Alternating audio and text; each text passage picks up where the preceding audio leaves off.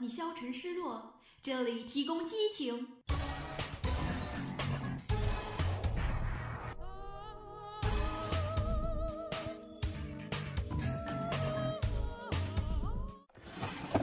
如果你犹豫彷徨，这里提供动力。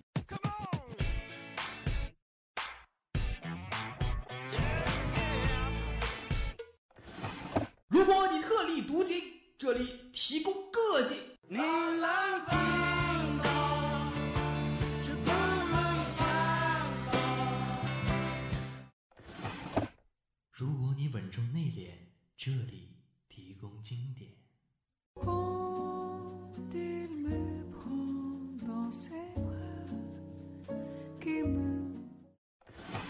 这里是二零二号街一号店，本店货品种类丰富，样式齐全，欢迎光临，玩转青春。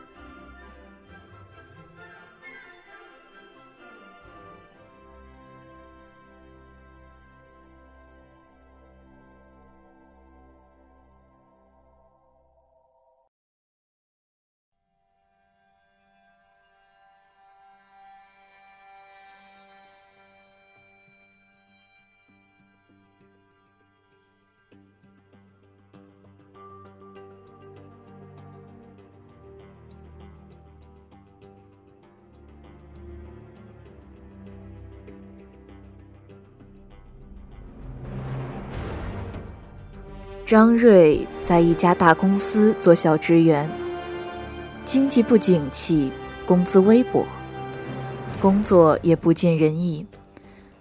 结婚十年了，迫于经济压力，暂时没有要孩子。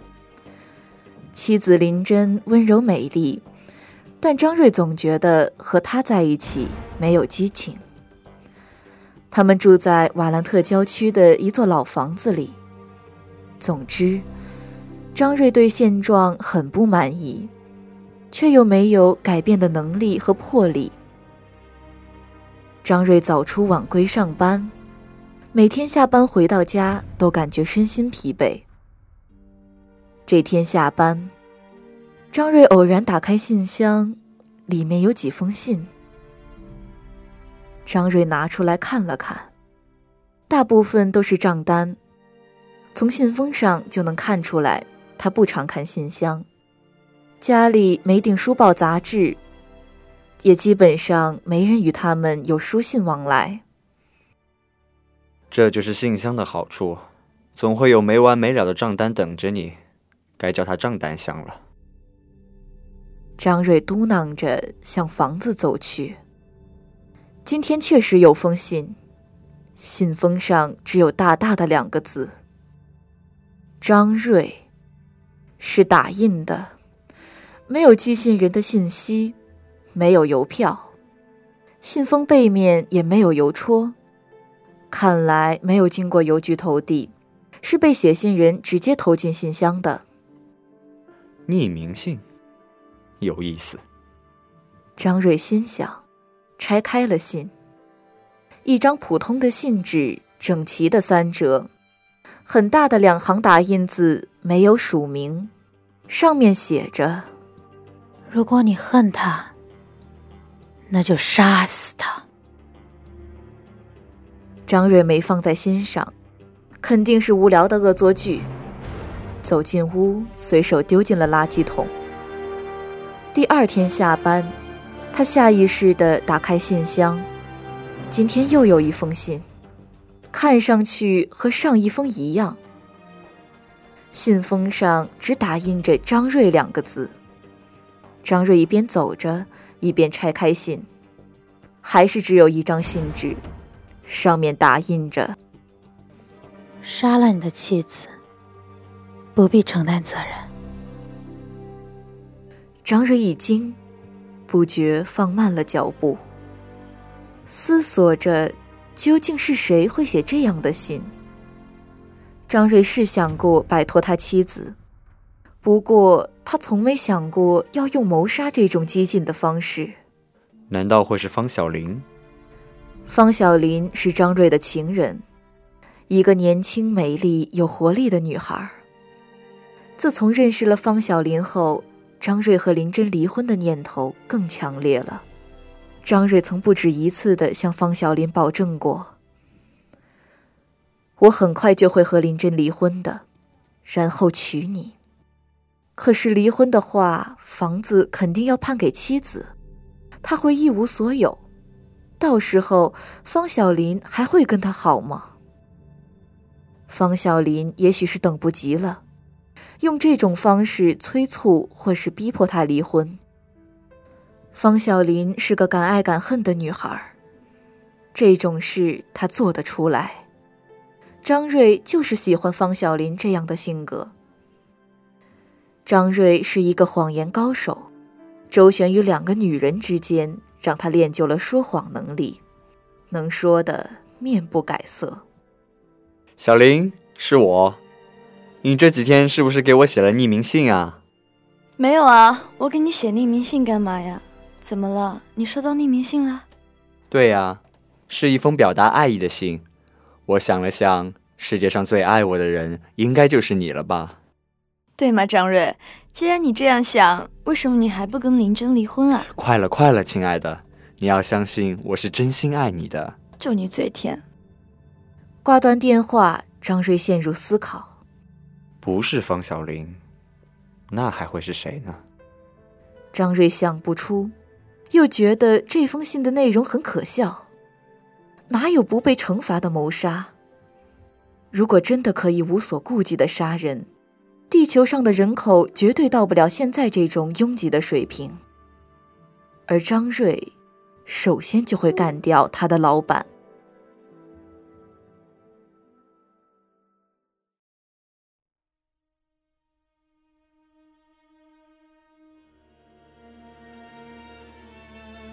张瑞走进房间，林真正在准备晚餐。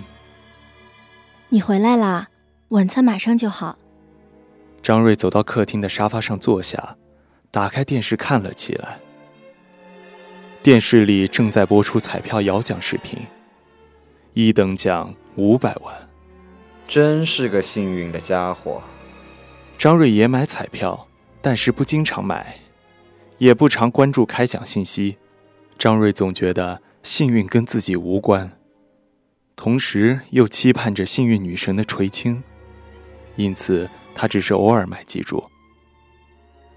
电视上又提到了上一期的中奖号码，并提醒着中奖者不要忘了兑奖。张瑞觉得这组号码很熟悉，突然他想起来了，这是从他和方小林的生日数字里组合的一组号码。他买彩票时时常用这一组数字。现在他要做的就是弄清楚自己在上一期到底有没有买彩票。张瑞开始翻抽屉，结果真的找到了，就在客厅的一个抽屉里。张瑞又仔细核对了一遍号码和日期，没错，他中奖了，五百万！耶！怎么了，亲爱的？中奖了吗？是啊，五百万！林真端着汤从厨房出来，似乎不太相信张瑞说的话。五百万够我们花两辈子了，也许我们应该要个孩子帮我们一起花。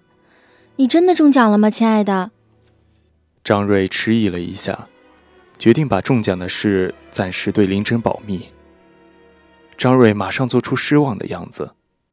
是真的，我猜对了中奖号码，可惜没买。太让人沮丧了。没关系，没中奖，我们不也是过得好好的吗？而且我从电视上看到，对多数的人来说，中奖并不一定是幸运的事儿。有些人很快就挥霍掉奖金，甚至啊走上犯罪的道路，奖金毁了他们。从这个意义上讲，我们是幸运的。林真摆好了碗筷，招呼张瑞吃饭。张瑞悄悄把紧握在手心里的彩票塞进了口袋，走向餐桌。看来林真并没有怀疑。吃饭时还说了些安慰的话。张瑞默默地吃着晚餐，心中暗自盘算着：五百万呐！有了这笔钱，我就能摆脱林真，和方小玲一起过幸福生活。换一所漂亮新式的房子，搬离这个旧街区，炒掉老板，用剩余的钱做些投资，就可以悠闲的享受生活了。张瑞犹豫了，到底要不要和林真分享奖金？看着餐桌对面的那个女人，再想想方小玲，很快他就确定了答案是否定的。这是我和方小玲的幸运，没有林真，我一定会更幸运，也会更幸福的。可惜的是，如果我现在和林真离婚，五百万里也会有她的一半，那可是二百五十万呐，可以买多少幸福啊！张瑞后悔了，后悔没有听方小玲的，早一点和妻子离婚。应该就在他买那张中奖彩票之前。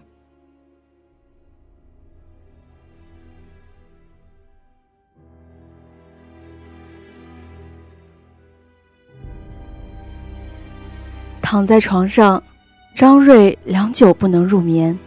离婚不行，就只能杀死林真了。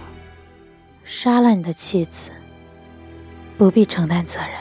张瑞想着这句话。特别是后半句，问题在于，怎么样杀人才能不被惩罚呢？杀人很简单，谁都会。可是杀了人还能逃脱制裁就不容易了。坐一辈子牢的话，再有钱又有什么用呢？答案并没有让他等太久。第二天，张瑞一整天工作都心不在焉的，下班一回到家。张瑞马上跑去信箱，又一封信已经在等着他了。张瑞拆开信封，老样子，信上写了两句话：“幸福是你自己的，需要你自己去争取。”不一样的是，今天的信还有一页，第二页说到一种慢性毒药。长期少量摄入会导致死亡，死因看起来和自然死亡一样。然后又说从某个人手里可以买到，并谨慎地给出了交易方式，最后说明了该药物的每日最大用量以及死亡时间，特别强调了不能过量使用。张瑞觉得这种药就是为他发明的，发作时间在彩票的兑奖期限之前。这样，他就可以在妻子死了以后去兑奖。张瑞没有考虑太多，决定采用信上的方案。虽然他有些担心，担心对方是不是个骗子，是不是个圈套，但他还是决定冒险，为了幸福，为了五百万。第二天，张瑞利用午休时间。用公用电话联系了卖家，谎称是做实验需要买类似药品。事实证明，他的担心是多余的。对方是个小个子男人，一脸凶相，不过做生意倒是很职业的。安全的交易地点，一手交钱一手交货，一点都不啰嗦。交易完成，张瑞试探了一句：“谢谢你。”这年月写信的人可越来越少了呢。小个子男人很茫然，他警惕地盯着张瑞：“什么信啊？我只是个做化学品生意的。”张瑞觉得有两种可能：一是故意这么说以脱离牵连；二是真的不知道。管他呢，反正药已经拿到了，只要能达到目的就行了。可是。怎么才能让林真吃下这些药呢？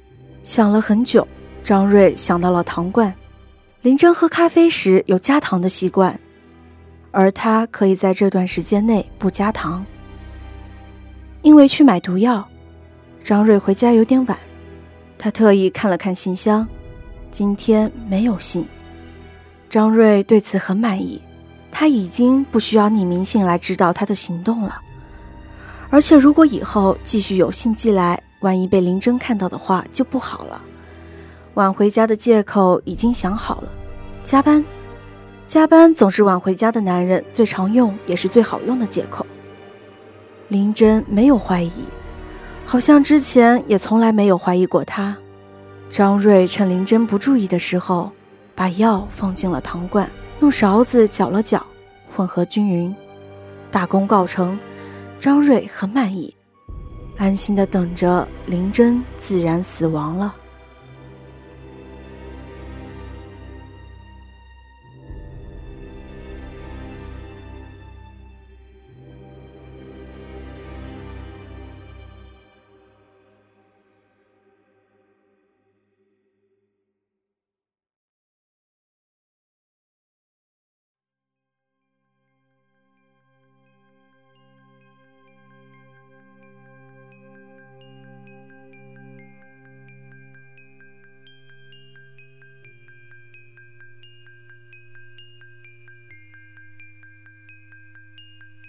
今天吃过晚饭，洗过澡，张瑞准备睡觉了。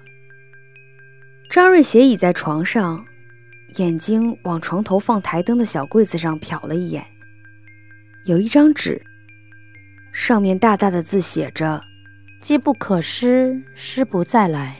张瑞赶紧拿起那张纸，是的，和前几封信一样的信纸，一样大小的字体，也没有署名。又是一封匿名信。这时，林真走进卧室。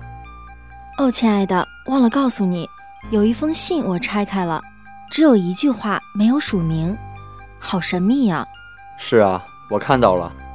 信封我随手扔掉了，上面也没有寄信人的地址，是恶作剧吗？也不一定。我之前收到过这样的信，可能是工作伙伴寄给我的。你知道。我们正在谈一个收购项目，写信人是对方被收购公司的人，所以我们的联系需要谨慎。我说呢，很奇怪，一个大号信封只装了一句话。哦，顺便说一句，你工作可够辛苦的，搞得跟地下特工似的，老板应该考虑给你加薪了。你今天怎么忽然想起来去开信箱了呢？哦，今天做好晚餐，你还没有回来，我就去院子里转转。看到了信箱，想到昨天你从信箱里得到了封账单，就想看看今天我的运气怎么样，然后就看到了这封信。说完，林真打了个呵欠，准备睡下了。这时，张瑞的眼光又落在了那封匿名信上，他突然发现，这封信没有折痕。为什么这封信没有折痕？难道是没寄过的信？张瑞全明白了，匿名信是林真写的，投递到自家信箱里。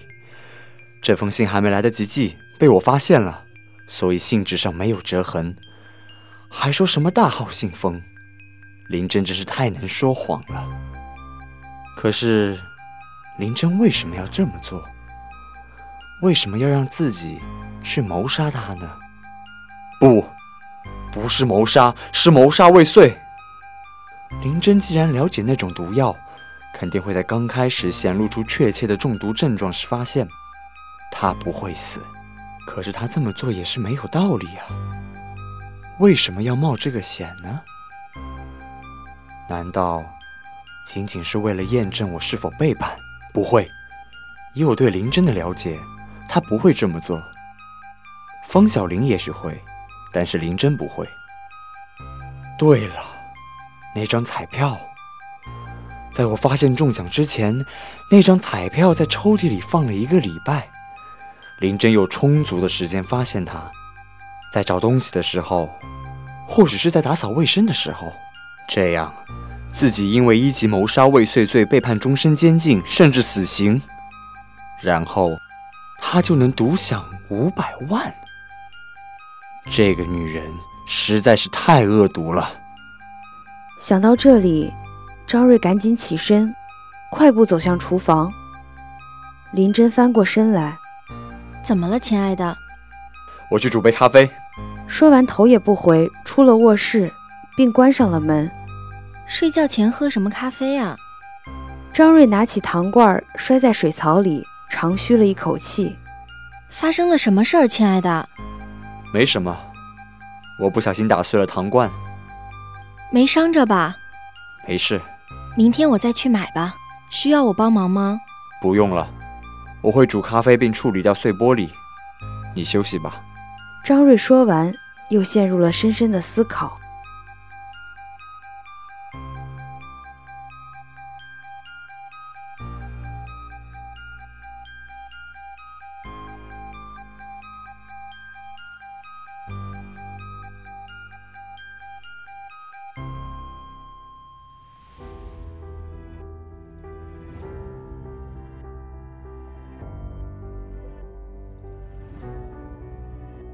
张瑞是否按照匿名人的指示杀害了妻子？敬请收听《犯罪顾问》下。播音：兔妹、小主、萌萌、新慧、小鼠街、冰帅、奶哥，采编 DJ 携机务仓鼠夫人共同感谢您的收听，我们下周同一时间再见。